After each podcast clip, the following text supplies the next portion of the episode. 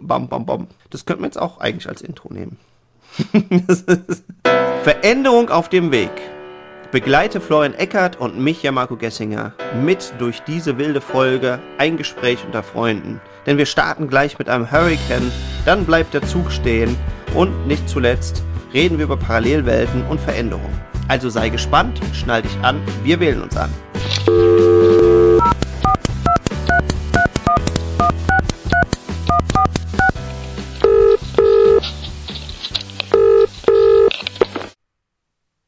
Einen wunderschönen guten Morgen. Da ist der Marco. Oder auch guten Mittag oder guten Abend oder gute Nacht. Oder auch äh, Hallo und äh, dergleichen. Aus Budenheim vom Marco. Wer ist denn auf der anderen Seite? Ja, hier ist der Florian aus Hamburg. Und ich sage auch einen wahrscheinlich guten Morgen. Ja, ne? Haben wir. Die meisten hören uns ja laut Statistik morgens auf dem Weg zur Arbeit. Stimmt. Und deswegen sage ich guten Morgen. Und ich hoffe, ihr habt alle schon euren Kaffee getrunken. Denn Kaffee kommt überall dahin, wo die Motivation niemals hinkommt. großartig. Ganz, ganz ja? großartig, mein Lieber. Wollte mal mit diesem schönen Zitat beginnen. Ne? Ohne ich stehe morgens auch ohne meinen Kaffee kann ich nicht aufstehen. Mhm. Ja, da kann also auch äh, so ein Tee kommen, wo der Kaiser von China die Sachen zusammengebaut hat. Ich brauche morgens meinen Kaffee. Ne? Ja, auf jeden Fall. Auf jeden Fall. Ja, Marco, die güldene Jahreszeit beginnt. Könnte so manchmal sein. Denke ich mir so, manchmal denke ich mir so, wäre es nicht schön, so konstant 18 Grad, so wie auf Malta oder so oder Teneriffa? Braucht es denn wirklich so einen Sturm? Denn ich muss dir eine kurze Geschichte erzählen. Ich bin, habe äh, Spannendes erlebt.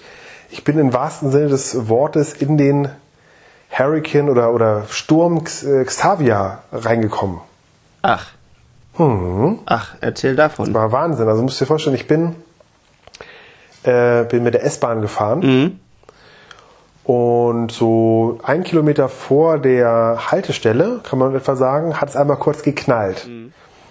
Und dann stand der Wagen, also die S-Bahn. Und dann hörtest du vorne einen etwas verstörten, quengeligen, traurigen, ängstlichen Fahrgast, also hier Fahrer, der sagte dann, ja, meine Damen und Herren, äh, wir haben jetzt hier gerade einen Baum gerammt. Ich muss mal kurz gucken, was hier los ist.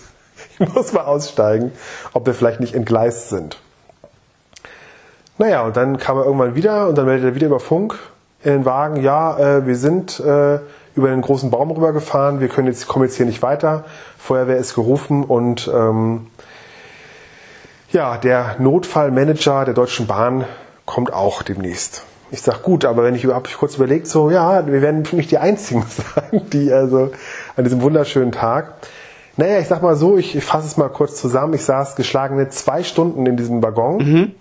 Es gab keinen Strom, keine Klimaanlage und äh, eine Frau hat die Notdurft in eine Plastiktüte gemacht.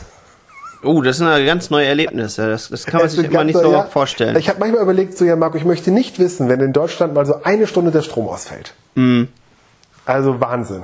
Also es ist der absolute Wahnsinn gewesen. Das war also wirklich richtig spaßig. Und vor mir saß jemand, der, ich würde wahrscheinlich denken, der kam aus der psychiatrischen direkt. Der, der spielte mit seinem Kiefer immer so und hörte dabei Technomusik. Und ich dachte mir so, ach ja, so fünf Minuten kannst du das geben für eine Fahrt, aber nicht zwei Stunden. Und das war so ein Zyklop, dass du den nicht angesprochen hättest. Also den hättest du nicht angesprochen, hättest dich nicht getraut. Und naja, so saß ich dann dort in dem Waggon und ähm, ja, war auf jeden Fall ein Mega-Erlebnis. Dann sind wir, dann sind irgendwann ein Notfallmanager gekommen, hat die Türen aufgemacht und dann mussten wir einzeln rausgehen auf die Gleise, mhm. mussten bis zum nächsten Bahnhof warten und da standen schon locker 150 Leute, die ja auch weiterfahren wollten. Und dann probierten 150 Menschen in einen 30-Mann-Bus einzusteigen. Das war dann die nächste Aktion. Ach, ja, ja, ja, ja. Es war ein mhm. Erlebnis. Es war ein richtiges Erlebnis. Also ich kam an hier abends und habe also für die Strecke, für die ich normalerweise 30 Minuten brauche, dreieinhalb Stunden gebraucht. Ja. Ich war komplett dehydriert und ich war komplett durch. Also das war echt ein Erlebnis. Also das war echt cool. Das, das kann ich mir gut sagen. vorstellen. Ja, Gab es da noch ein riesen, riesen Gemenge und Gedränge dann äh, mit den Ausweichbussen? Na klar. Ja. Wie gesagt, wenn 120 Leute gleichzeitig in einen 30 oder was passen da in so einen Bus rein? Weiß ich nicht, 30, äh, 40 Leute, wie viel passen da in so, weißt du das? Ja, ich glaube, gibt es so von 30 Ja. bis 60 Leute gibt's Busse. Ja, vielleicht dann aber 60 geht. Wir Ja. Mhm. probierten halt 120 bündig in den 60er-Zug reinzukommen, Ja. äh, Bus reinzukommen. Es war ein Erlebnis, auf jeden Fall. und, und es war tatsächlich auch nur einer da. Genau. Ja, das ist natürlich großartig. Ne? War ein Erlebnis. Habe ich mal nicht unter den Umständen äh, erlebt, irgendwie, dass das da, dass ich was, aber da wurde dann auch einfach die Strecke gesperrt und es war immer länger und dann hieß es irgendwann, ja, bitte aussteigen, es kommt gleich Anschlussverkehr. Und äh, ja, das war natürlich dann besonders lustig irgendwie. Und dann stehst du halt dann irgendwo, auf, war auch so eine Stadt so ein bisschen weiter außerhalb. Ich glaube, Niedernhausen oder Idstein oder sowas war das. Und ich wollte eigentlich auch nur noch nach Hause. Und es wurde immer frischer und dann standen wir halt alle da und dann gab es natürlich so die ersten, die sagen, ach, ich hab's jetzt eh nicht mehr weit oder ich, ich wohne hier in der Gegend, ich rufe mal schnell jemand an, ob der mich abholt. Äh, ein paar haben dann irgendwie sich irgendwann auch Taxis gerufen. Aber so eine gewisse Gruppe stand dann halt da und dann hast du da halt auch keinen Ansprechpartner, dann weißt du auch echt nicht, äh, was du machen sollst. Ja. Und dann kam tatsächlich auch erst so nach einer Stunde, kam dann äh, eben so ein, so ein Ersatzbus und da haben natürlich dann auch nicht alle reingepasst und äh, meinte dann, da kommt gleich einer und das war dann tatsächlich aber auch zum Glück so. Ja. Also dass dann nicht das große Gedränge losging, sondern dass tatsächlich dann äh, ein oder zwei Minuten später kam dann eben halt ein Bus und äh, hat dann Ja, weitergefahren.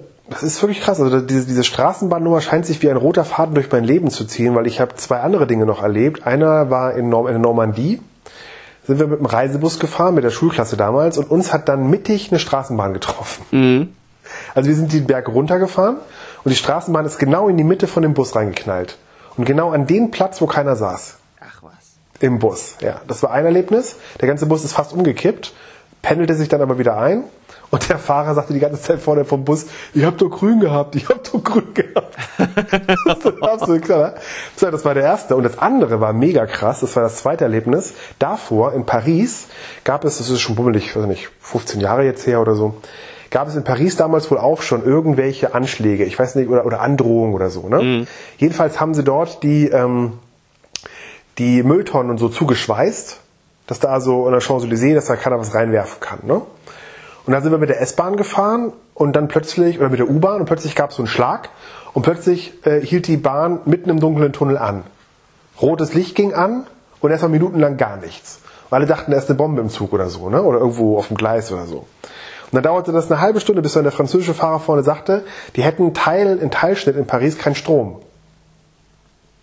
Und dann mussten wir die Tür aufschieben und mussten an den Gleisen am Strom zurück zum, zur U-Bahn-Station laufen. Das ist Auch ein krass. richtig cooles Erlebnis. Also ich habe irgendeine Verbindung habe ich zur Straßenbahn und U-Bahn. Ich weiß es nicht. Ne? Zumindestens, wenn es ums Abenteuer geht.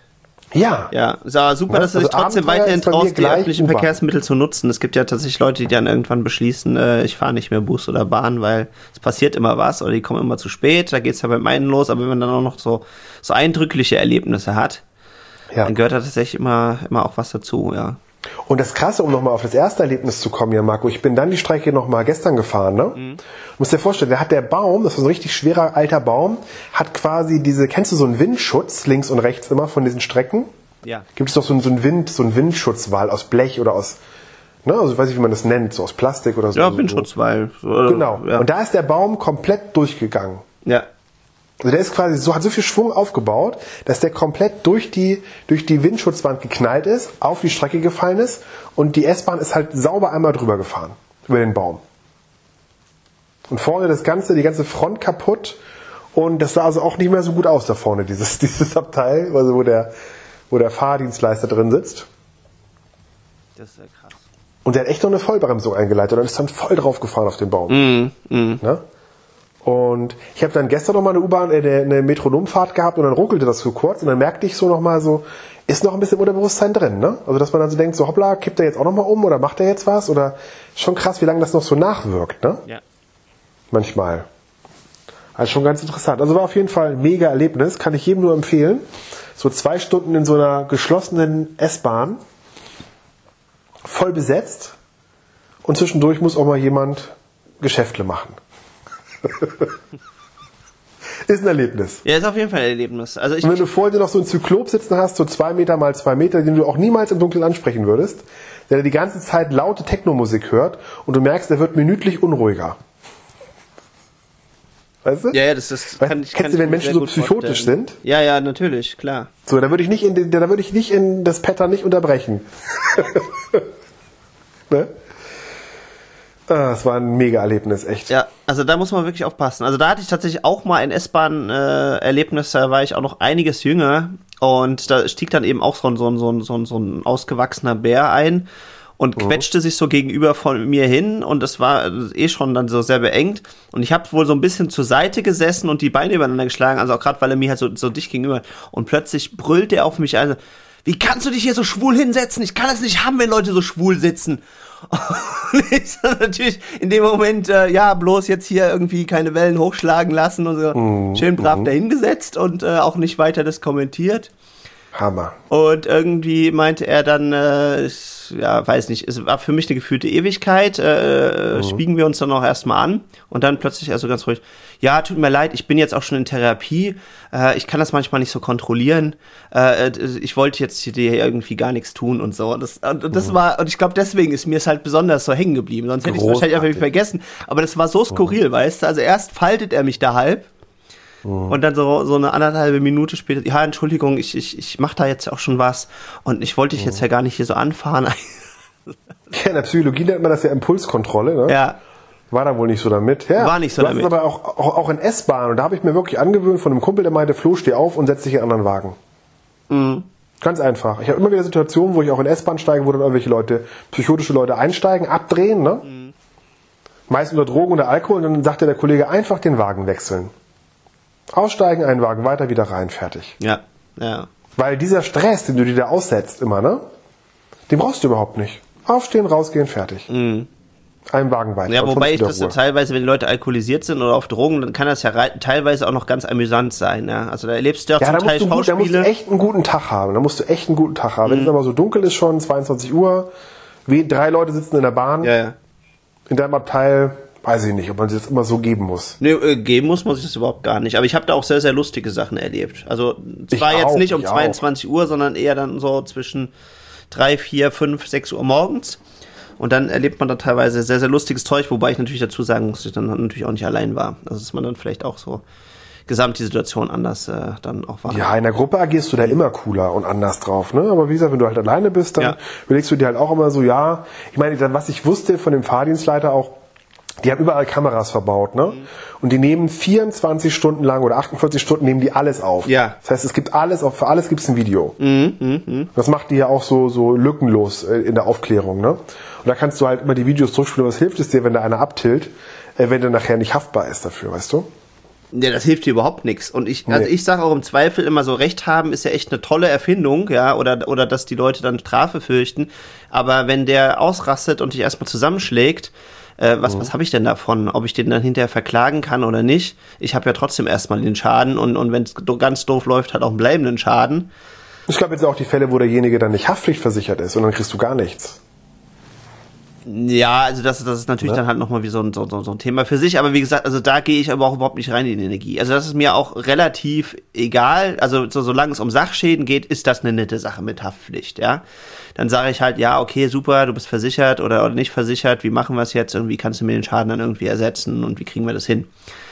Aber wenn es um meine persönliche Gesundheit geht, ist mir da total egal, wie das juristisch aufgehängt ist oder wie, äh, ob der jetzt versichert ist oder nicht. Da äh, habe ich einfach überhaupt gar kein Interesse, mich mit der Situation weiter dann äh, zu befassen und versuche das auch zu vermeiden, weil den Schaden hast du halt erstmal. Ja.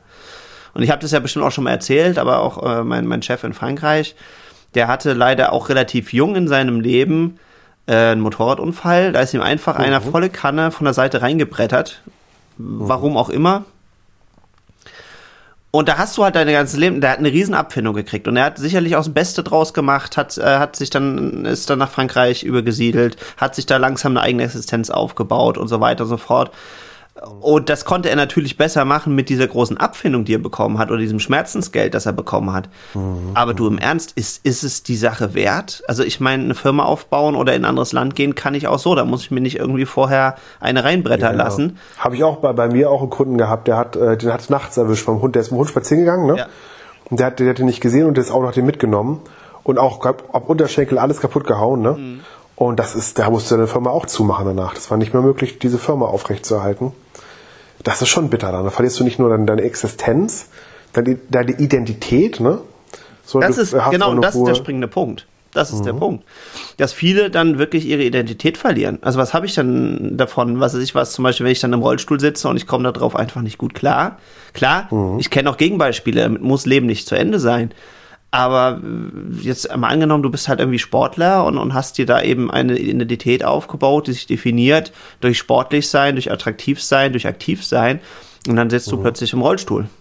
Oder liegst mhm. plötzlich mal ein halbes Jahr im Krankenhaus. Dann, mhm. das, das, das, das ändert ja alles. Mhm. Also das ist schon, ist schon echt heftig. Ja, also in solchen Situationen würde ich immer raten, sich zu entziehen. Ja, ich auch. Und was ich mal in so einem Anti-Aggressionstraining gelernt habe, ist, was du natürlich auch machen kannst, wenn es dann irgendwie jemanden, wenn jemand anders jemand anders angeht, ne? Mhm. Also wenn man solche Konflikte hat, dass man immer prüft, dass man dann, äh, so habe ich das im Anti-Aggressionstraining gelernt, dass du dir im Grunde andere Leute ansprichst. Das heißt, Entschuldigung, sehen Sie das auch gerade? Wollen wir da mal hingehen? Also ne, eine Gruppen bildet. Mhm mit drei, vier, fünf Leuten, dass er immer anspricht, hey, sehen Sie das auch gerade, wollen wir da mal hingehen? Und dann bildet man eine größere Gruppe und geht dann zu fünf dahin oder so. Ne? Das ist immer ein ganz guter Trick. Also niemals alleine hingehen. Und das ist auch teilweise schwierig. Ich habe das mal gehabt mit einer Freundin, war ich unterwegs und dann äh, gab es da so eine Situation, wo dann so ein Mann äh, eine Frau sehr krass anging, so, so verbal, ne? Mhm. Und dann sind wir dahin und sagen, was ist denn hier los? Und dann war dann aber plötzlich alles wieder okay. Also das ist, was ich meine, das ist dann so, da sagte die Frau, nee, ist ja okay, wir machen das ab und zu mal so. Es war so, also nicht, dass ich jetzt merkte, dass sie irgendwie, weißt du, wie ich das meine? Mhm. Dass du halt dann so hingehst und dann sagt die Frau, nee, ist es gar nicht so. Also ist irgendwie, also jetzt weder, nicht nach dem Motto, ich bin die Treppe runtergefallen, das meine ich jetzt nicht, sondern wirklich so ganz normal. Du, nö, wir haben uns halt nur ein bisschen gestritten. Ja, klar. Weißt du, du denkst schon, ey, wenn das, wenn der sie so angeht, was ist denn hier los, bitte? Mhm. Ne? Mhm. mhm.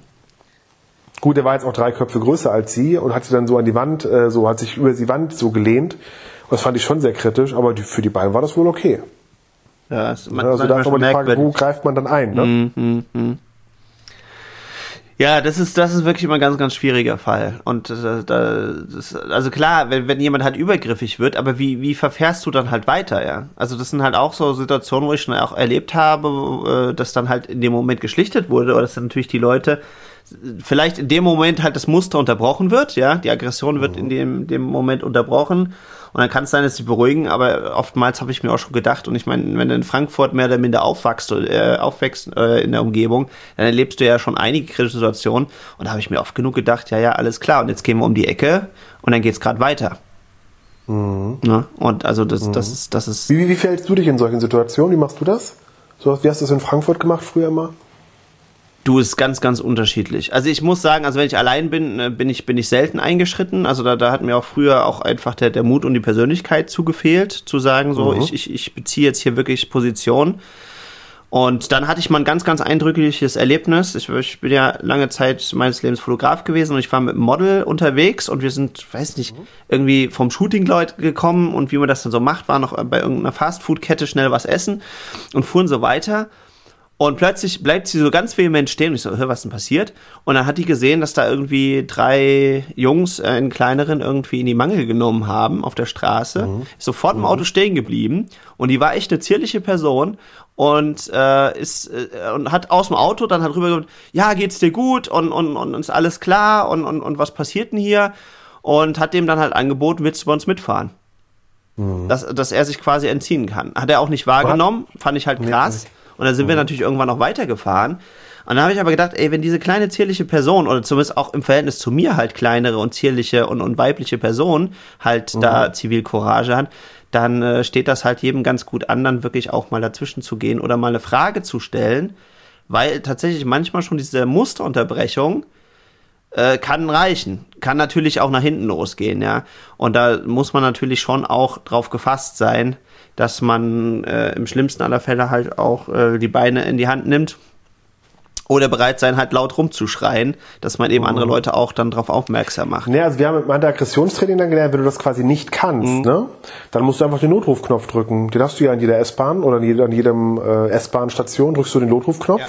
und meldest halt da, dass es dann eine Unklarheit gibt. Dann schalten die die Kameras an, gucken dahin und haben das dann quasi auf dem Bild. Also im Grunde, ähm, hier hat man früher mal gesagt bei der Bundeswehr, melden befreit und belastet den Vorgesetzten. Mhm. Also immer melden, melden befreit, und belastet den Vorgesetzten. Also immer, dass du das quasi weitermeldest. Sagst hier, wir haben hier was, gucken Sie bitte mal hin, schicken Sie bitte mal jemanden vorbei und hast du Ruhe. Das ist auch nochmal eine Idee, die man macht. Also ich glaube, das ist auch tatsächlich die beste Idee. Es ist halt natürlich schwierig und früher war Frankfurt eben auch anders als heute. Also erstens mal gab es damals keinen Notmeldeknopf meines Erachtens. Also es, zumindest, mhm. es gab immer eine Notbremse. Mhm. Aber das äh, kann dann natürlich auch sehr, sehr teuer werden, beziehungsweise ist auch nicht ja. unbedingt nutzdienlich, wenn du einfach die Notbremse ziehst. Mhm. Wobei das sicherlich auch so ein, so ein Pattern Interrupt, also so eine Musterunterbrechung halt sein könnte. Mhm. Aber ähm, genau, also das gab es damals halt nicht. Und dann kam auch erst später so die Zeit, wo sie dann wirklich ganz, ganz viel so Personalwachdienste eingeführt haben. Und dann eine Zeit lang war es so, vielleicht ist es auch, auch immer noch so, dass dann immer im ersten Waggon äh, ab, weiß ich nicht, 20 Uhr oder sowas immer auch dann Schutzkräfte mitgefahren sind. Das ist hier in Hamburg auch so, ja. ja. Fahren immer zwei Schutzkräfte mit, immer. So ab 20 Uhr fahren immer zwei Schutzkräfte mit. Das ist super. Und ja. als ich jung war, gab es das alles nicht. Also es ist mhm. jetzt alles, äh, also klar, ist jetzt auch schon eine ganze Weile her, aber ähm, ja, aber das ist jetzt so in den letzten Jahren haben die das natürlich äh, massiv verbessert, die Möglichkeiten eben halt auch was mhm. zu melden. Aber gut, aber auf der anderen Seite, wir haben ja heutzutage ja. auch alle Smartphones. Genau. Und das ist auf jeden Fall auch eine Möglichkeit, äh, im Zweifel einfach äh, die 111 zu wählen und einfach zu sagen, ich weiß nicht genau, was ich jetzt machen will, vielleicht können Sie das irgendwie weiterleiten. Ich sitze hier gerade im ja, Zug oder, oder Foto, ich bin hier gerade an der Ecke so und so vielte mhm. und beobachte hier gerade was. Ich weiß nicht, wie ich eingreifen soll und, mhm. und äh, können Sie mal bitte sich was drum ich, kümmern. Was ich darum interessant finde, Jan Marco, was meinst du, wo ist in Hamburg der gefährlichste Ort in ganz Hamburg? Was meinst du? Kommst nicht drauf. Das ist Hammer, habe ich letztens gelesen, total spannend. Und ich habe auch eine Theorie dahinter. Was okay. meinst du? Was ist der gefährlichste Ort in Hamburg? Also äh, nach Morden, Messerstechereien. Äh, ist echt schwer zu sagen, weil ich Hamburg jetzt ja gar nicht so im Detail mhm. kenne. Also ich kenne ja nur das Schanzenviertel, wo dann immer gesagt wird, da geht's halt ab. Mhm. Also halte ich fest, es ist Jungfernstieg. Ah ja, tatsächlich. Und zwar da bei den Booten. Ja. Wo quasi genau im Zentrum. Und ich glaube immer noch, das ist durch dieses Clash of Civilization. Also da knallt quasi reich und arm zusammen an diesem Ort. Jungfernstieg, weil das sind sehr viele reiche Leute, ne? Ja, klar. Und da treffen sich viele Jugendliche auf diesem Platz und da ist, wie gesagt, also statistisch in, in Hamburg der gefährlichste Ort. Mhm. Würdest du ja, vor allem, weil da halt auch alle zusammenkommen. Also weil, weil genau. da sind halt auch die meisten Touristen wahrscheinlich, da sind die Jungen, die genau. Alten, die Reichen, die Armen, die Jugendlichen, genau. die Punks, keine Ahnung, wer nicht alles, ja. Genau. Und die treffen sich da, weil es halt so ein zentraler Punkt ist. Das kann ich mir sehr, ja. sehr gut vorstellen. Ja. Jetzt haben sie da überall so Lichtkegel aufgestellt, dass alles komplett ausgeleuchtet wird, ne, weil das früher auch sehr schummrig war mit dem Licht. Aber das ist tatsächlich der gefährlichste Ort in ganz Hamburg. Das hätte, würde man, würde man denken, ja, vielleicht irgendwie Wilhelmsburg oder keine Ahnung, irgendwie so ein Vorort. Nein, es ist tatsächlich dieser Ort. Mhm. Das fand ich auch nochmal spannend. Also ich kann mir das super gut vorstellen, ja. weil ich möchte fast, ja, wobei kann ich, kann ich jetzt nicht sagen, aber ich könnte mir es gut vorstellen, dass er auch in Frankfurt tendenziell äh, die Zeil ist oder eben halt die beiden großen Bahnstationen, die es halt da gibt, die auch ziemlich groß gestaltet sind. Das ist einmal die Konstabler Wache und die, die Hauptwache. Und ich glaube, da passiert auch unglaublich viel. Oder ist immer berichtet worden. Ich habe es zum Glück halt jetzt da so hautnah selten erlebt. Aber ich kann es ja. mir vorstellen, weil das tatsächlich auch so ein wenn du dir mal den, den, oder wenn du mich mal besuchen kommst, also auf jeden Fall, wenn du diesen, diesen mhm. ba ba Bahnfahrplan anguckst, sind das auch so quasi mit die zentralen Knotenpunkte des ganzen Verkehrsnetzes. Und dann hast du natürlich genau da auch das, dass halt da alle, um, äh, alle mal vorbeikommen, ja. Ja, war ich ja schon ein paar Mal in ja, Genau, da haben die, haben die wie, so ein, wie so eine Art Ring, also natürlich nicht so einen richtigen Ring wie jetzt in Berlin oder mhm. sowas, aber so, sondern du hast halt quasi so diese zentralen Knotenpunkte und das ist auch nicht der Hauptbahnhof, sondern das ist eben halt so drei, vier Stationen und in der Mitte ist eben halt die Konstapler und die Taunuswache, nee, Quatsch, die, die Konstapler und die, und die Hauptwache nennen die sich. Mhm. Und das sind so zwei große Plätze oben auch da kommt halt alles zusammen. Oder alle, die in Frankfurt irgendwo umsteigen müssen, ja, oder die pendeln, kommen da wahrscheinlich halt vorbei. Ne? Mhm. mhm. Ja, das ist, das ist total spannend, weil was ich auch nochmal für eine Theorie hatte, ist ja, habe ich gesehen in Rio de Janeiro zum Beispiel. Ne? In Rio de Janeiro ist es so, dass die gefährlichsten Orte am Strand sind. Also da, wo die, wo die reichen Leute leben, ne? Mhm. am Strand. Mhm. Jetzt würde man sich denken, Moment, ist das nicht eigentlich in den Favelas viel gefährlicher? Und da habe ich eine Sache beobachtet, die ich auch hier übertragen kann auf Wilhelmsburg und so. Das ist nämlich so, die, die haben selbstregulierende Systeme. Beispiel, in den Favelas in Rio de Janeiro äh, passiert folgendes. Wenn da rauskommt, dass einer was geklaut hat, mhm. dann löhnlichen die den innerhalb der Truppe, also innerhalb der Favela. Ja. Das heißt, da ist Ruhe. Das ist ein selbstregulierendes System. Und so erlebe ich das auch in den kritischen Vierteln, mhm. dass dort, dass man immer sagt, wird man früher immer gesagt, man macht das nicht im eigenen Viertel, man geht dafür in ein anderes Viertel. Man macht das nicht in diesem Viertel. Ja. Das finde ich aber auch sehr, sehr spannend und es hat eine ganz andere Kultur. Na? Weil hier genau. in der genau. westlichen Welt ist es ja ganz häufig äh, eben nicht so. Sondern mhm. es ist mhm. wirklich so, dass das dann teilweise, klar, da wird ja auch wieder gesagt, dass es zum Teil angezettelt war und dass die es gar nicht selber waren. Aber das quasi das größte Chaos äh, ist halt immer an den Chaostagen, als auch jetzt, als die, als die ganzen, na, als, als G8 oder G20, G20, G20 mhm, genau. war, mhm. war halt im Schanzenviertel. Wo ich mir halt immer denke, wie idiotisch ist das denn, sich dann noch das eigene äh, Habe irgendwie oder die eigenen Läden, die man selber benutzt und besucht, irgendwie kaputt zu knüppeln. Ja, also irgendwie mhm. kann da ja irgendwie was nicht ganz sauber sein. Aber das ist auch die mhm. Story, die ich zum Beispiel aus Paris immer wieder höre. Ja, da gibt's ja eben auch so diese Viertel, wo die, wo die Armen leben. Mhm. Und da passiert das meiste, ja. Also da, da brennen, brennen die mhm. meisten Autos und, und oder sind mhm. dauernd irgendwelche Verwüstungen und, und kriegerische Auseinandersetzungen. Bis dahin da gibt es, glaube ich, auch einen Film drüber, der nennt sich Hass. Mhm. Und das sind wirklich teilweise wirklich wie so bürgerkriegsartige Zustände, ja. Wie, wie schreibt sich der? Wie schreibt sich das? Der Film? Wie Hass. Also der heißt, also ein französischer Film, der heißt N, also das heißt aber auf Deutsch übersetzt Hass. Und da erlebst du das halt nur so zu teilen. Also die, die, die erzählen natürlich dann mehr persönliche Stories von den Leuten, die eben da in diesen Vierteln leben. Und du kriegst aber am Anfang, beim, ich glaube, beim, beim Vorspannen sind dann eben halt so diese, diese Auseinandersetzungsszenen, wo sie sich dann halt mhm. da mit der Polizei und teilweise auch mit militärartigen Kräften und sonst was dann eben halt da anlegen. Mhm. Und das findest du aber auch in der französischen Literatur. Also ich habe eine Zeit lang so ein bisschen Liebe äh, zu, zu verschiedenen französischen Schriftstellern gehabt, weil die eben auch sehr, sehr kritisch schreiben und, und sehr, sehr deutlich eben auch beobachten, was so vor sich geht. Mhm. Und will ich ja nicht sagen, dass die Franzosen ausschließlich das machen, aber die machen das schon sehr, sehr hart und direkt. Und in vielen anderen Literaturen habe ich immer gefunden, ja, da, da werden irgendwelche Fantasiegeschichten erzählt oder von mir aus auch was Erotisches oder irgendwelche Liebesgeschichten und, und, und eben historische Begebenheiten und dergleichen. Und äh, bei den Franzosen habe ich so eine Zeit lang entdeckt, dass die wirklich sehr, sehr direkt die ganz aktuelle äh, Geschichte und das ganz aktuelle Erleben eben halt dokumentieren.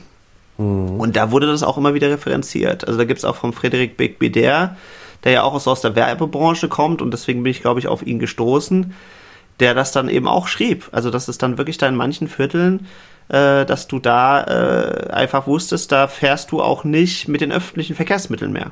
Weil, weil ist das der, der 2995 voll, voll, geschrieben hat?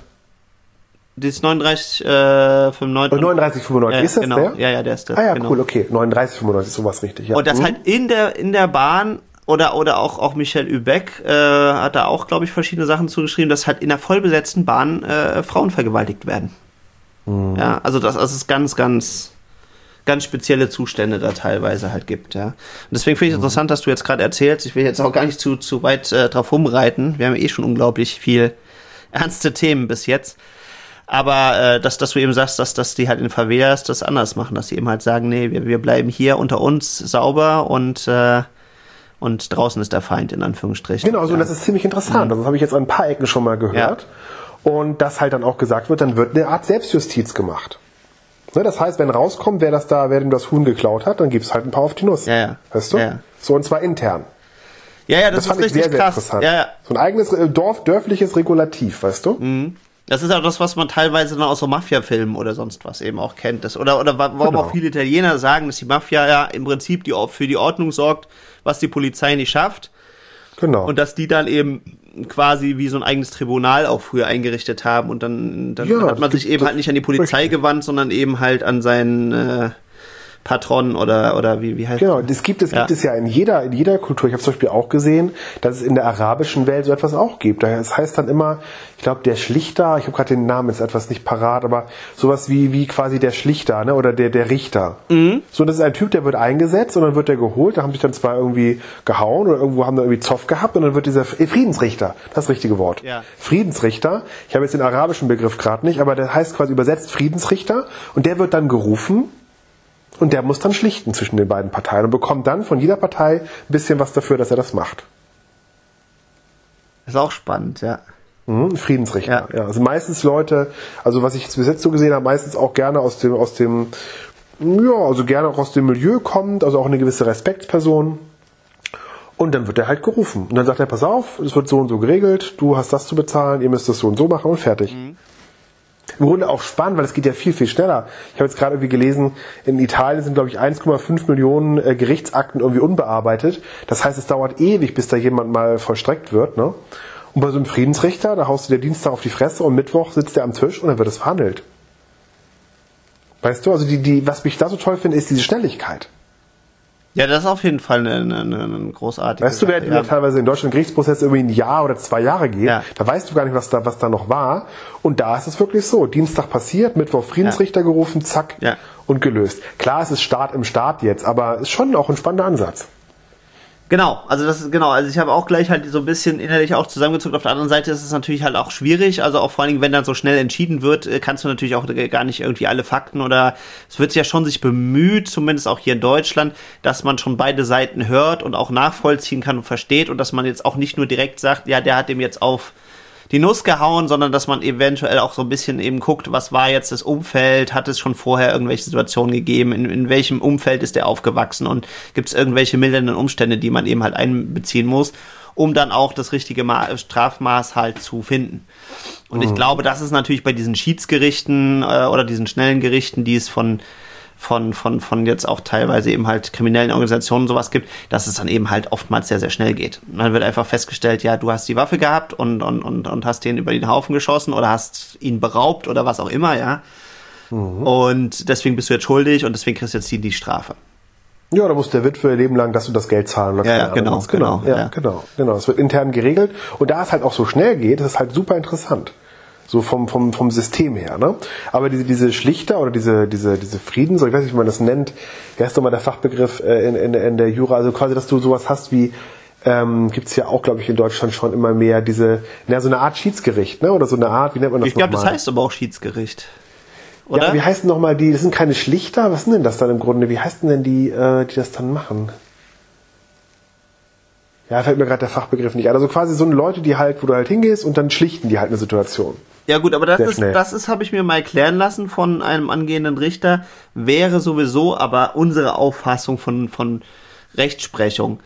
Also, mhm. dass, dass, dass tatsächlich der Richter in Deutschland grundsätzlich immer angehalten ist, erstmal äh, zu, zu mediieren, wie man sagt, also halt eben zu, ver zu Mediator, das war das halt Wichtige, worauf ich gesucht habe. Zu vermitteln. Ja. Mhm. Und wenn er feststellt, das geht nicht, die werden sich so nicht einig oder es gibt hier keine Aussprache oder die reden einfach auch gar nicht miteinander, mhm. dann spricht er eben halt den Schiedsspruch oder, oder, oder eben halt mhm. dann nach Recht oder, oder nach seinem Empfinden. Mhm. Und zum Teil hat er ja dann auch noch Schöffen beisitzen. Mhm. Äh, was, was eben auch eine, eine ziemlich spannende Sache, glaube ich, ist. Also der, der Jan mhm. Böhmermann hat das ja mal eine Zeit ja, lang gemacht. Ich auch gerade dran gedacht. Und der, der hat, hat er ja auch öfters mal von berichtet. Und da habe ich auch gedacht, so, das ist, ist mhm. glaube ich, schon sehr, sehr spannend. Also das, wirklich, sich dann auch in diesem Moment wirklich dann reinzufühlen in beide, ja, und, und auch zu gucken, ist nicht vielleicht der eine von beiden jetzt irgendwie einfach ein guter Schauspieler und, und so und, und da wirklich dann reinzugucken, dann doch auch relativ schnell dann äh, eine Entscheidung halt auch zu treffen ja, und, und sich da mhm. einig zu werden. Also das ist, das ist hochgradig spannend und finde ich aber vom Ansatz halt sehr, sehr interessant, dass mir halt gesagt wurde, dass halt erstmal versucht wird zu vermitteln oder eher eine einvernehmliche Lösung zu, äh, zu treffen, mhm. anstatt mhm. einfach zu sagen, nee, du bist schuld und damit ist der Fall klar und du hast das zu zahlen und sitzt danach so und so viel Tage ab oder, oder musst Sozialstunden leisten oder, ne, oder noch eine weitere Strafe zahlen, was auch immer. Mhm. Und das ist aber auch spannend, das hat sich halt auch sehr bei mir entwickelt. Also früher habe ich oftmals mir auch gedacht, äh, so, ja, aber das ist doch dann überhaupt gar nicht befriedigend weil äh, wenn der eine jetzt eine Straftat begeht und das ist irgendwann dann ganz offensichtlich oder oder es kommt während dem während dem äh, Gericht eben halt raus oder während der Sitzung, dann muss er doch auch die volle Strafe tragen, ja. Mhm. Aber mittlerweile verstehe ich das schon, weil es eben halt dazu bringt, dass das, dass das eben halt dann auch so ein, so, ein, so ein Verständnis versucht wird, eben aufzubauen füreinander. Und wenn einer immer hundertprozentig der Schuldige ist und einfach nur bestraft wird, dann äh, fühlt er sich eben vielleicht auch dann zu Unrecht äh, abgestraft und sagt, ja, aber der andere mhm. hat doch das und das gemacht. Und, und, wenn du das versuchst, immer so ein bisschen zu vermitteln oder, mhm. oder aufzuteilen und zu sagen, ja, der eine hat hier zwei Drittel zu tragen und, und der andere ein Drittel, mhm. dann sind die so ein Stück weit, glaube ich, auch von der Emotion her wieder in einem Boot. Und dann wird halt eben nicht so, ja, so klar halt getrennt. Was, ja. Genau. Und was ich halt immer so schlimm finde, ja Marco, so auch medial, ja. ist ja im Grunde, dass immer nur diese Hardcore-Fälle dann auch medial ausgeschlachtet werden. Also wenn dann mal irgendwie der Richter sich vertut oder irgendwie vielleicht zu schwach äh, oder zu stark äh, da irgendwie macht, das wird gemeldet. Mhm. Und so habe hab ich immer das Gefühl, so von außen, dass es immer sehr milde Urteile gibt.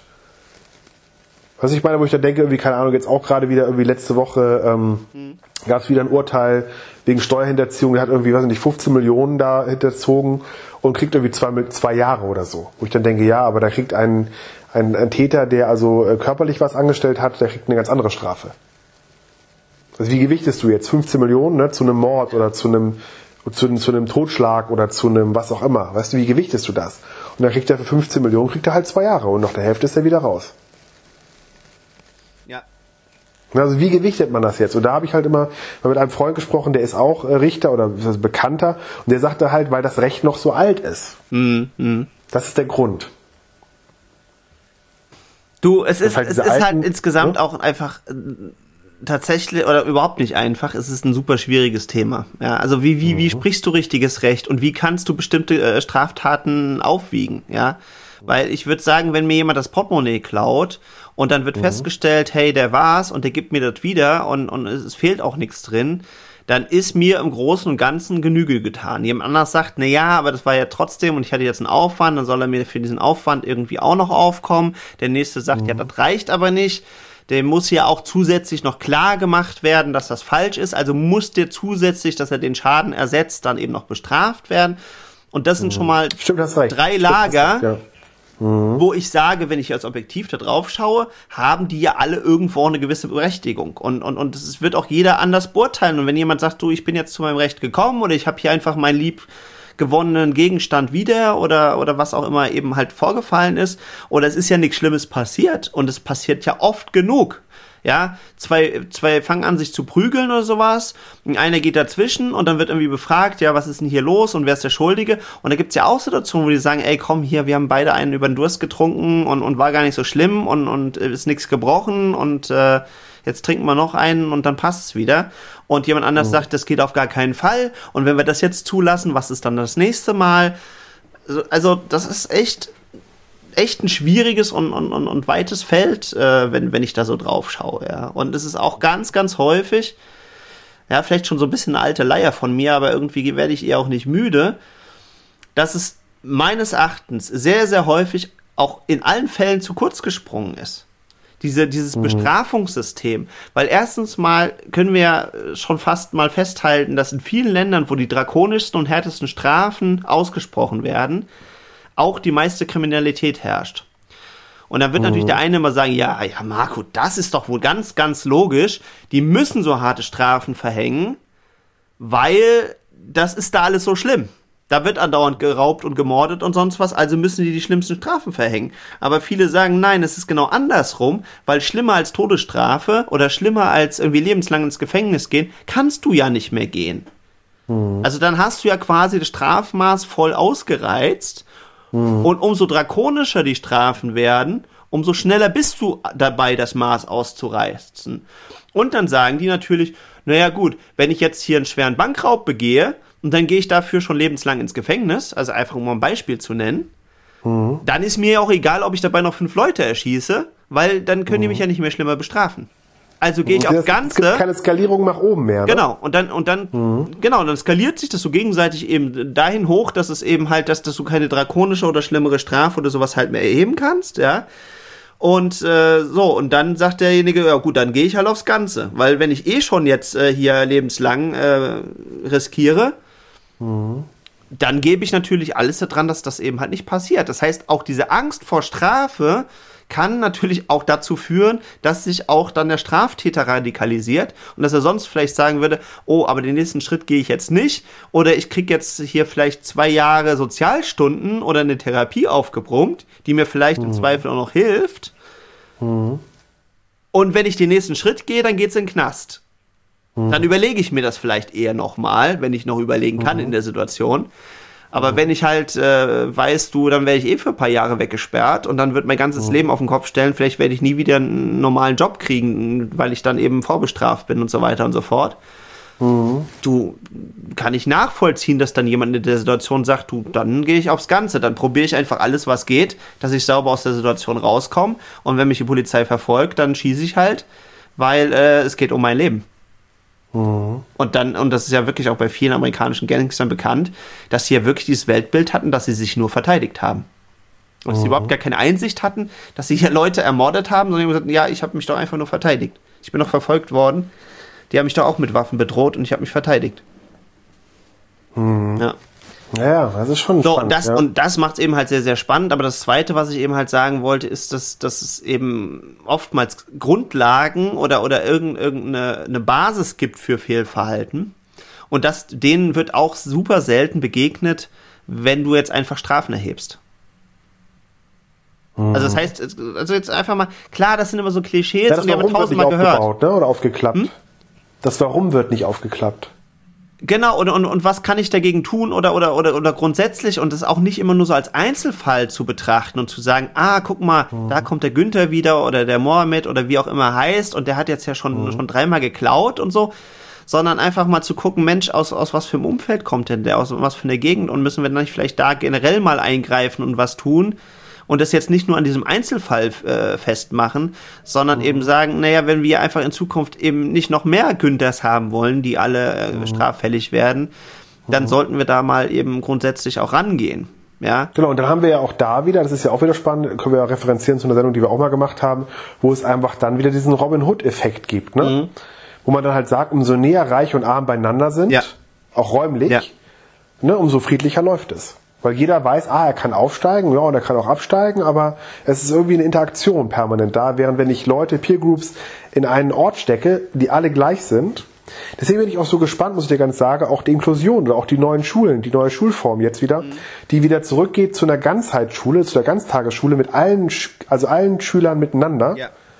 Ne, also Haupt, Sonderschule, Haupt, Real, Gymnasium in einem, einer Schule wieder. Das finde ich total spannend, weil ich glaube, das bildet wirklich auch die Gesellschaft ab. Absolut. Also das, das und eine Segmentierung ist immer gefährlich. Mhm. Eine Segmentierung führt immer von Peer Groups führt immer zu einer zu eine ja also zu keinem gesunden System, glaube ich. Genau, sondern du hast halt dann eben immer mehr Parallelwelten und und, und genau, wenn Parallelwelten aufeinander stoßen, genau. dann dann knallt's halt, ja. Ja. Ja, ich glaube auch, dass, dass, die, dass diese durch, Durchmischung äh, grundsätzlich einfach sehr, sehr gut ist, weil man kennt sich halt auch. Weil das, das ist, ich meine, wir erleben das ja, was, was für ein Riesenproblem das eben auch ist, wo jetzt dann zum Beispiel halt viele Flüchtlinge ins Land kommen. Und die sind mhm. halt erstmal fremd und sprechen eine andere Sprache und was nicht alles dazu kommt. Und das kann ich nachvollziehen, das ist in uns ja auch tief verwurzelt, dass wir dann erstmal auch eine gewisse Angst haben vor was Neuem oder vor was anderem. Ja. Mhm. So, aber umso mehr ich das halt eben durchmische und man sich untereinander kennt und dann irgendwann doch mal ins Gespräch kommt oder irgendwann feststellt, hey, also zum Beispiel jetzt bei uns kaufen die, die, die Flüchtlinge hier am Ort, die kaufen in den gleichen Läden ein wie ich. Mhm.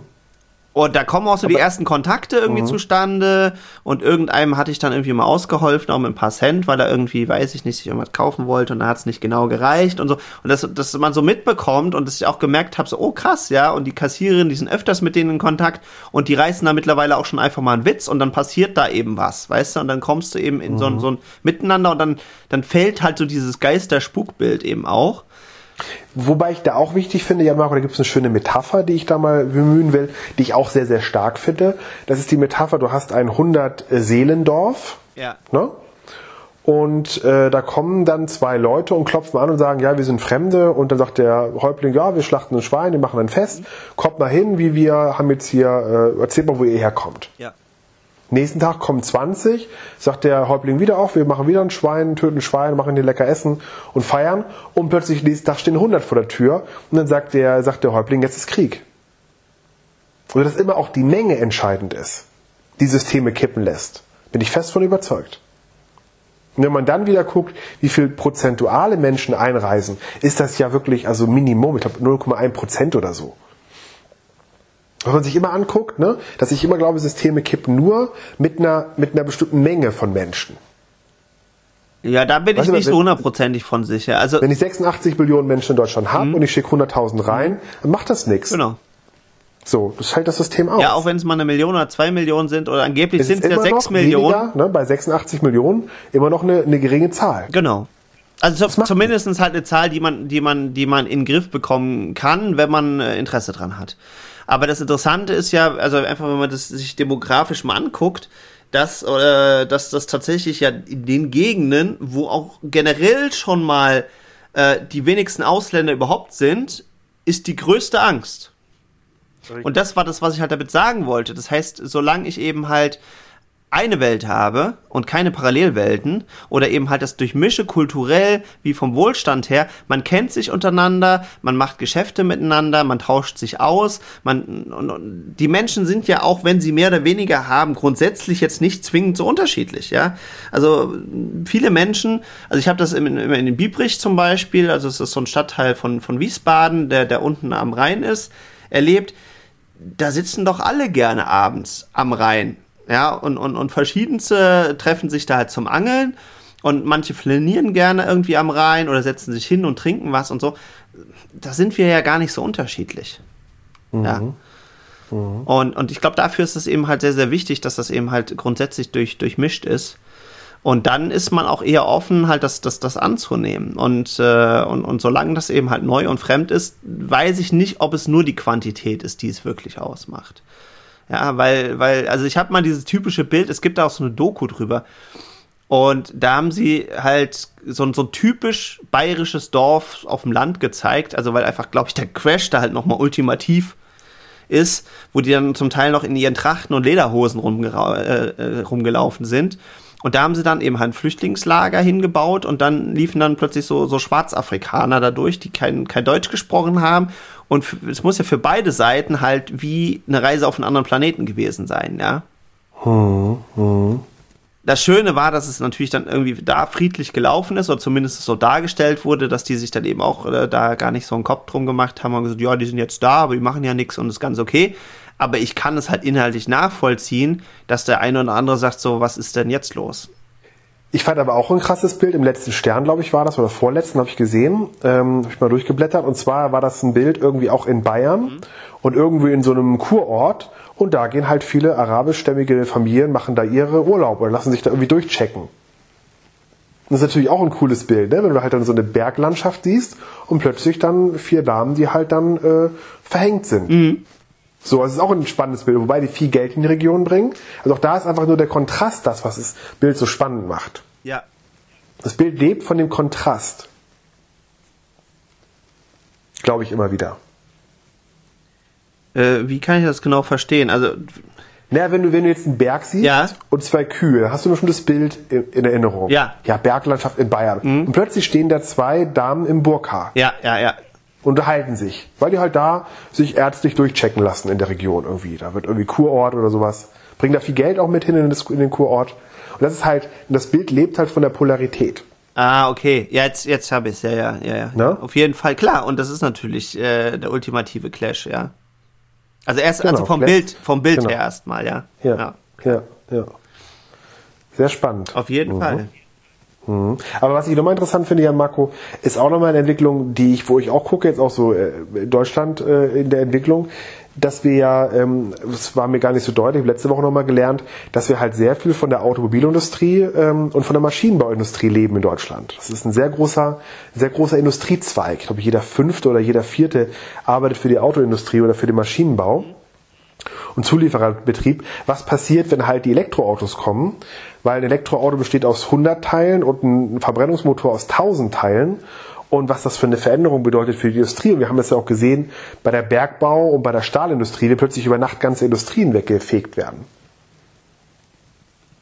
Ja, klar, aber so? das ist natürlich immer die Gefahr. Und, und das ist, das mhm. ist ja eigentlich meines Erachtens ist die Riesenchance da drin, dass wir als Menschen eigentlich die Fähigkeit haben, Trends auch zu erkennen und dann milde diesen Trend zu begleiten oder, oder milde einen Wandel eben halt herbeizuführen. Mhm. Und das Schlimme ist, was ich auch hier in Deutschland sehr, sehr viel feststelle, ist, dass wir versuchen, so gut es geht, so lange zu mauern, bis der Damm bricht. Aber mhm. wenn der mhm. Damm bricht, dann weiß halt jeder, der mal Hochwasser erlebt hat, dann ist äh, halt nicht lustig. Also, ne, also dann, dann, dann fliegt mhm. die Kuh halt im, im negativen Sinn. Und mhm. das müsste meines Erachtens überhaupt gar nicht dazu kommen. Und woher kommen die Dammbrüche und viele Hochwässer und so weiter und so fort? Weil wir auch da gegen die Natur gekämpft haben und gesagt haben, wir müssen die Flüsse begradigen, wir müssen die Seitenarme und sonst was alles abbinden und alles da, wo früher Hochwässer mhm. reingegangen sind, die sind jetzt halt nicht mehr da. Also knallen die Flüsse halt direkt genau. in die genau. Städte rein. Genau. Und was, was ich auch noch kritisch finde, und muss natürlich überlegen, der Automobilindustrie ändert ja nichts, weil er ja vom Quartalsergebnis, äh, also der äh, Vorstandsvorsitzende, wird ja am Quartalergebnis gemessen und nicht langfristig. Sondern nur kurzfristig. Und der macht nur fünf, sechs Jahre, dann wird er ausgetauscht. Das heißt, dem ist gar nicht gelegen, auf ein 20-Jahres-Ziel hinzuarbeiten, sondern der muss sein Quartalsziel erreichen, genau. damit die Aktionäre genau. zufrieden sind. Und das ist halt das Problem bei diesem System. Und dann hast du sowas wie den Dieselskandal und da knallt dann plötzlich einmal ganz kurz. Und dann äh, ist es schon echt spannend. Also finde ich super. Auch jetzt mit Katalonien, auch mit Spanien und so, was da für Entwicklungen kommen. Also es wird nochmal sehr, sehr spannend, wie die nächsten Jahre so in Europa äh, von der Industrie her laufen, von den, ob es wieder. Ich bin echt mal gespannt. Das ist so diese spannende Zeiten, die jetzt kommen, finde ich, glaube ich. Ja, also das auf jeden Fall. Also das, das ohne jede Frage. Aber wie gesagt, also das, was ich so, so, so vermisse oder, oder ja, mich schon fast dazu berufen fühle, tatsächlich, dass das eben nicht immer gemauert und geklammert wird und gesagt, nein, wir müssen jetzt unbedingt die Status quo erhalten, weil es wird einfach nicht passieren. Und wir haben jetzt so lange, wie es nur irgend ging, uns gegen Elektromobilität gemauert in Deutschland. Also ich nehme es so wahr. Es gibt Leute, die sehen das ein bisschen mhm. anders, aber dann müsste ich sagen, dann, dann sind wir einfach unfähig als Ingenieure, wenn wir jetzt immer noch kein lauffähigen Konzept tatsächlich auf die Beine gestellt haben. Mhm. Jetzt haben wir so lange gewartet, bis die Chinesen angefangen haben, das für sich als Riesenchance zu entdecken, weil die gesagt haben, mhm. Verbrennungsmotor können wir nichts mehr mit reißen. Also es ist noch mhm. nicht mal ein ökologischer Gedanke, sondern die haben einfach gesagt, die, die westliche Welt, die haben so viele Jahre an Vorsprung, was das Thema angeht, das mhm. jetzt aufzuholen, das ist fast ein Ding der Unmöglichkeit. Und wenn wir aufgeholt haben, dann sind die schon wieder Branche. weiter. Das ist der Trick. Wir entwickeln einfach eine neue Branche. Genau. Und deswegen gehen die jetzt mhm. super, super gerne in Elektromobilität. Da sind sie jetzt hier auf dem internationalen Markt natürlich noch nicht so groß, aber ich traue denen da viel zu. Und ich glaube, dass sie mhm. da auch einfach eine unglaubliche Geschwindigkeit hinlegen werden in den nächsten Jahren. Mhm. mhm. Die Amis haben teilweise vielleicht mehr, also so ein Elon Musk oder so, würde ich schon unterschreiben, dass der tatsächlich auch diesen ökologischen Aspekt da drin hat und da ganz, ganz viel vordenkt. Mhm. Und der hat auch in einer Nation, die eigentlich vom, noch mehr, noch mehr als wir vom e- Erdöl abhängt, ist trotzdem durchgesetzt, dass die Elektromobilität vorwärts geht. Und der räumt dermaßen das Feld damit auf, dass wir jetzt hier langsam Druck bekommen. Ja, dass, dass, dass jetzt eine, eine Post anfängt zu sagen, oh Industrie, du bist mir zu langsam und ihr bietet hier keine vernünftigen Lösungen an, jetzt probieren wir es selbst mal. Mhm. Das heißt, es ist so dermaßen spannend. Ich habe jetzt gerade wieder einen super spannenden Unternehmer letzt äh, kennengelernt. Also ich kann zu dem jetzt noch nicht so wahnsinnig viel sagen. Die Rebecca, also meine liebe Freundin, die kennt ihn ein bisschen länger schon. Mhm. Der hat uns mal schön dadurch seine, seine, seine Schrebergärten und seine Projekte geführt. Also er macht eben auch ganz, ganz viele ökologische Sachen und möchte die auch nach vorne bringen. Und der hat uns so wunderbare Sachen in der, wir haben den zufälligerweise bei unserem Abendspaziergang getroffen und er meinte, ach, wollt ihr euch das hier mal angucken? Und dann haben wir so ungefähr eine halbe Stunde miteinander geklönt, ja. Und der hat so geile Sachen erzählt, ja, also wo Unternehmer, äh, einer, der hat so, so einen Handwerksbetrieb wohl auch sehr erfolgreich gehabt Mhm. Er hat gesagt, ach du, das ist jetzt alles ein alter Schuh und das reizt mich nicht. Und hat die komplette Firma seinen Mitarbeitern geschenkt. Ich weiß nicht, ob mhm. die jetzt eine Genossenschaft sind oder wie die das geregelt wahrscheinlich, haben. Wahrscheinlich, beste Modell wahrscheinlich, ja, ja. Also er hat mhm. dann wirklich relativ, also klar, vielleicht hat dieser Prozess auch ein paar Jahre für ihn gedauert, aber dann irgendwann hat er gesagt, so, ich äh, brauche das jetzt nicht mehr und das, das reizt mich nicht mehr, hat die komplette Firma seinen Mitarbeitern geschenkt und geht jetzt auch volle Kanne in Elektromobilität rein und, und hat sich darauf jetzt kapriziert und, und baut sich da was Neues auf, dass er eben mhm. Elektrofahrzeuge vermietet, weil er sagt, das muss hier endlich mal was passieren, ja. Aber könntest du, also würdest du mit mir, würdest du unterschreiben äh, mit mir, dass, dass man sagen kann, Veränderung ist Wachstum? Ja, auf jeden Fall. Ja? Ja. Okay. Das würde nämlich passen, ne? Weil dann würde man sagen, wenn du dich, wenn du dich nicht veränderst, wächst du oder wachst du oder wächst du nicht. Mm, doch, ich glaube, das kann man auf jeden Fall so stehen lassen. Aber ich finde, da ist noch ein viel, viel wichtigerer Aspekt drin. Und zwar mhm. der, dass viel zu viele hier diesen Irrglauben haben, dass Wachstum immer nur in Prozentzahlen, mehr Umsatz, mehr Mitarbeiter, größere Firma, äh, mehr Marktanteil und sowas halt zu, zu messen ist. Und dabei total außer Acht verlassen, äh, außer Acht lassen, dass aber in der Naturwachstum ganz, ganz häufig ist, ich wachse und ich passe mich aber meiner Umwelt auch an. Mhm. Und wenn andere Bedingungen sind, dann wächst plötzlich auch ein Baum oder eine Pflanze anders als unter anderen Witterungsbedingungen. Mhm. Und äh, keine, äh, also zumindest Pflanzen jetzt nicht, es mag halt so, so ein paar Insekten oder Viren oder sowas geben, die dann auch exponentiell sich ausbreiten, mal punktuell. Aber mhm. in aller Regel, auch das wird dann immer wieder reguliert. Mhm. Und das ist eine ganz, ganz gefährliche Sache, weil da viel zu viele immer wieder dieses Trugbild haben, ich muss nächstes Jahr noch mehr Umsatz, noch mehr Wachstum, noch mehr dies, noch mehr das, noch mehr jenes, noch. Aber das haben. ist ja dem, dem Zins, ja, das ist aber doch dem, dem Zins geschuldet, glaube ich doch, oder? Kann man das nicht sagen? Das hängt ein bisschen mit dem Zins zusammen, aber äh, das müssen wir ja nicht für uns gelten lassen. Also das ist ja, hm. das ist ja, da, da sind wir wieder bei diesem ganz, ganz spannenden Punkt jetzt gegen nee, Ende nee, der Sendung. Nee, das kann ich dir, bei dem Thema Mindset. Ja, aber das kann ich dir aber auflösen. Ja. Wenn du aber als Unternehmer keine Schulden hast, mhm dann brauchst du auf den Zinseffekt nicht zu achten. Das meinte ich damit. Ich erlebe Unternehmer immer wieder in meiner, in meiner, in meiner Arbeit hier, ja. die halt schuldenfrei sind. Okay. Wenn du keine Schulden hast und organisch aus deinem Cashflow wächst, ja. dann brauchst du keine Schulden zu machen und damit wächst du und hast nie das Zinsproblem. Genau. Das ist ja der Punkt. Ja, und ich glaube auch, dass die meisten vernünftigen Unternehmer, die kommen da früher oder später auch dahinter. Also das ist, mhm. ich habe so, so viele Unternehmer gesprochen, die alle sagen, lass dich bloß nicht mit den Banken ein. Und das sind die, die, die am meisten zerstören. Jetzt will ich, äh, ja doch, will ich eigentlich schon an dem Punkt auch gegen Banken wettern, aber das ist jetzt gar nicht mein Kernthema. Mhm. Aber du machst dich eben halt frei von diesen, äh, von, von, von, von diesen ja, ich, ich nenne es tatsächlich mal Erstickungsmechanismen, was jetzt aber nicht allein die, die, die Schuld der Banken ist oder der Banker, also das, das, mhm. sondern es ist die Schuld an dem System, so wie es ist. Und wenn du dich da aber nicht drauf einlässt, sondern einfach sagst, hey, wir wirtschaften doch gut, unsere Produkte sind beliebt und wir bekommen dafür was zurück. Und damit können wir uns wieder was leisten oder wieder reinvestieren. Oder aber auch einfach, wie du so schön vorhin gesagt hast, uns einfach auch verändern auf dem Weg. Ja. Mhm. Und das ist auch Wachstum. Ja. Mhm. Weil, weil, weil eben dein, weil deine Firma entwickelt sich weiter und du baust vielleicht bis zum Zeitpunkt X von mir aus Tabak an, äh, machst daraus Zigarren und Zigaretten. Irgendwann sagen die Leute, ah, wollen wir nicht mehr haben oder stinkt oder dies oder das oder ist ungesund und steigen um auf E-Zigaretten. Und dann ist Wachstum nicht, ich muss jetzt noch mehr Absatz machen und dies und das, sondern dass du möglichst weich anfängst umzustellen und dir zu überlegen, was kann ich jetzt diesen neuen Bedürfnissen ja. von Kunden mhm. anbieten? Kann ich meinen Marlboro-Geschmack... Der Sattler früher, ja hm? Marco, hm? bestes Beispiel, der Sattler früher. Hat dann rumgeheult, ja, ich kann keine, keine Sattel mehr herstellen. Und irgendwann hat er halt Autositze gemacht. Zum Beispiel. Zum genau. Beispiel. Und das ist ja Perfekte auch nicht in, irgendwo äh, in, in Stein gemeißelt, dass er unbedingt das halt bis ans Ende aller Tage machen muss. Vielleicht gibt es irgendwann was anderes, was er mit seinen Fähigkeiten macht. Vielleicht kann er irgendwann mhm. nach zehn Jahren auch irgendwie Luxussofa bauen, weil er sagt, ich habe mhm. hab die Kenntnisse. Und das ist, glaube ich, das wertvollste und wichtigste Wachstum. Nämlich eben nicht dieses immer mehr, mehr, mehr, mehr, mehr, größer, größer, größer, sondern wie wachse ich so, dass es umweltverträglich bleibt und dass ich eben aber auch mit der Zeit gehe und immer genügend anzubieten, weil damit kann ich immer meine Mitarbeiter weiterhin eben irgendwie ähm, unter Brot äh, halten, wie, wie sagt man das schön? Ja, in Lohn und Brot bringen. In Lohn und Brot, Dankeschön, genau, in Lohn und Brot mhm. äh, bringen, ja.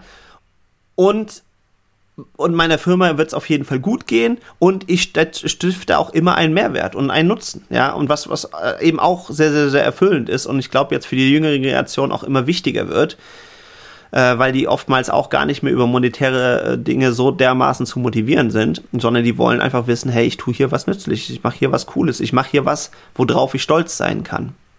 Mhm. Ja. Ja, ist vielleicht auch, auch, nur mein Weltbild oder, oder meine nee, Wahrnehmung. Habe ich, hab ich inzwischen auch. Du siehst es auch bei Automobilindustrie. Ich merke das immer mehr, dass immer mehr auch bei den Jugendlichen auch in der Stadt einfach dieses Share-Modell absolut gut ankommt. Ich sehe so viele Jugendliche, die mit Car2Go fahren, Smart ja.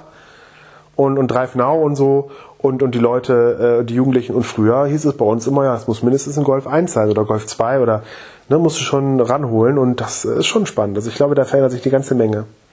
Ja. Genau, und damit ist es ja für mich noch lange nicht gesagt, dass das dann halt alles äh, vorbei und weg ist.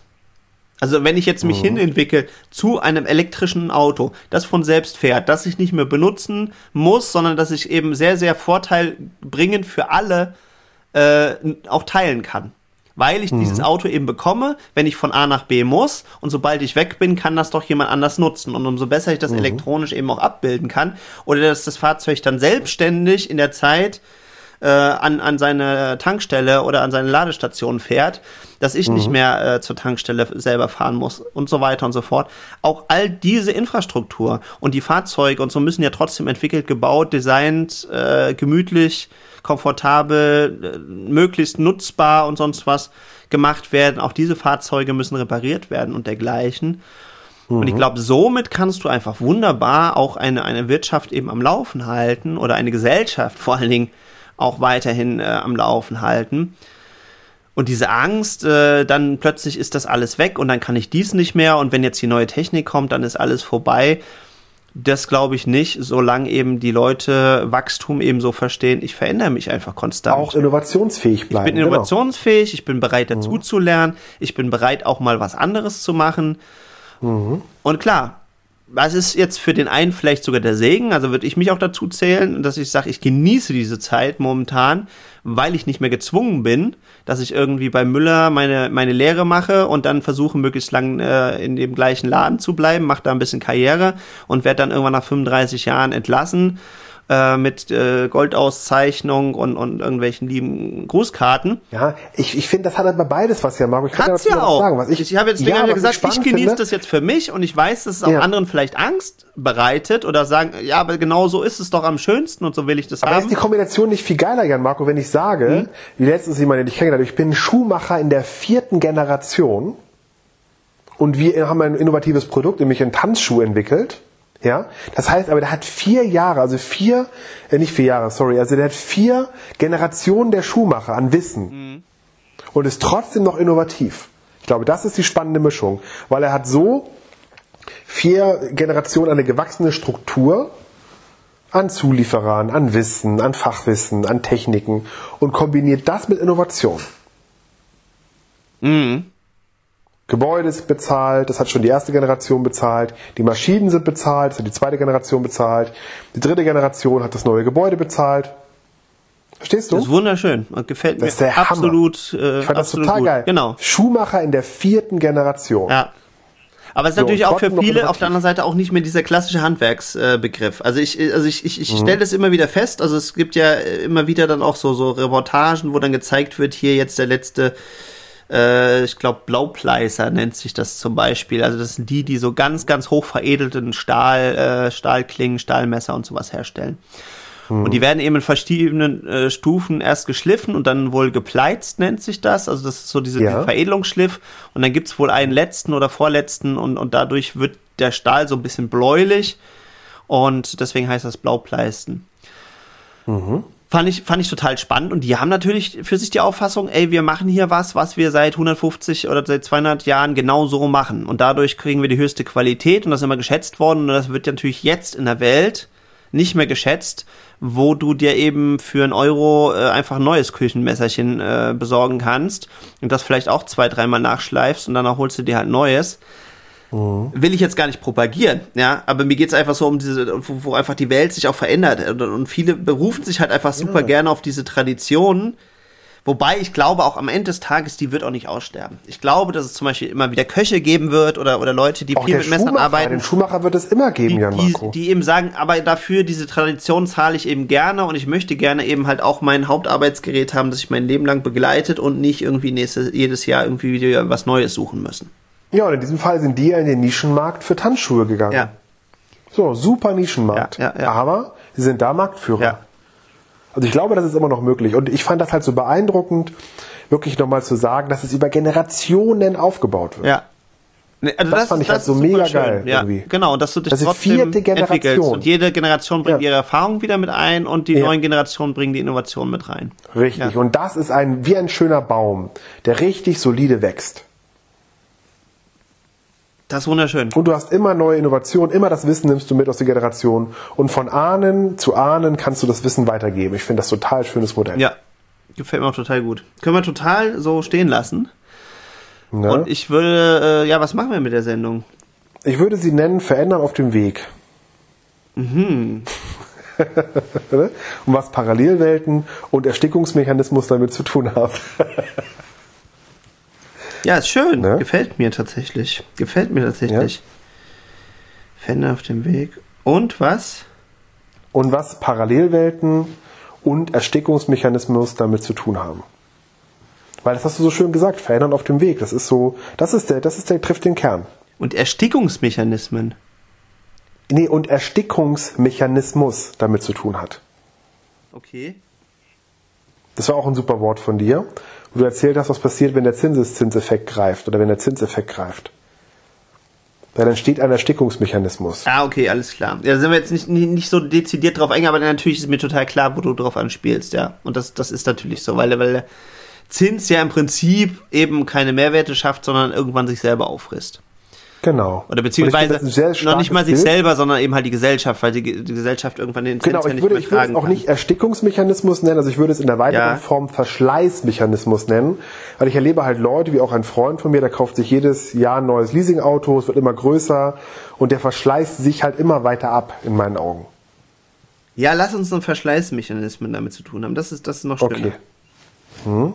Also weißt du, weil, weil ich merke einfach, wie der sich verschleißt. Der verschleißt sich permanent, weil der immer höher, schneller weitergeht und nicht halt das bestehende System geiler macht, sondern immer wieder, immer mehr, immer schneller, immer höher und da halt immer in diesen, irgendwann in diesen, ja, in diesen Verschleißmechanismus reinkommt, in meinen Augen. Total. Also es passt ja. generell zum Thema dieser, dieser, dieser Sendung äh, auch noch viel, viel besser mit dem Verschleißen. Und verändern auf dem Weg ist halt der Kern. Weil Verschleißen ist, ist vielleicht auch so, so ein bisschen so der Gegenspieler zu, zur Innovation. Genau. Ja. Wunderschön, liebe Freunde. Es hat mir eine Riesenfreude bereitet. Ich möchte an dieser Stelle noch ganz kurz aufrufen, weil ich wollte eigentlich das auch nochmal posten sozialen Medien. Ich bin noch nicht dazu gekommen. Ich werde es wahrscheinlich jetzt nachholen. Wenn sich da draußen eins, zwei, drei oder von mir aus auch gerne 15 Leute finden, die so ein bisschen Schattenredaktion äh, für uns machen wollen. Das heißt, äh, die Inhalte der Sendung immer so stichwortartig mitschreiben und vielleicht auch so die Zeiten, wann so welches Thema dran kommt. Ihr würdet uns irrsinnig damit helfen weil ich merke es immer noch, ich äh, es nicht. Parallel mhm. eine Sendung zu produzieren, zu machen, auf den Florian zu achten und, und, und ein gutes Gespräch zu führen und gleichzeitig die ganzen Notizen zu machen.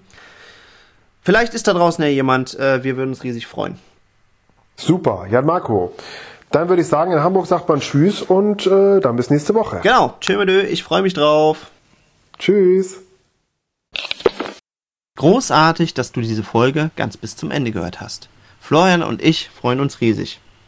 Wir haben dir extra einen Shortlink eingerichtet, damit du ein Gespräch unter Freunden.de nicht jedes Mal ausschreiben musst.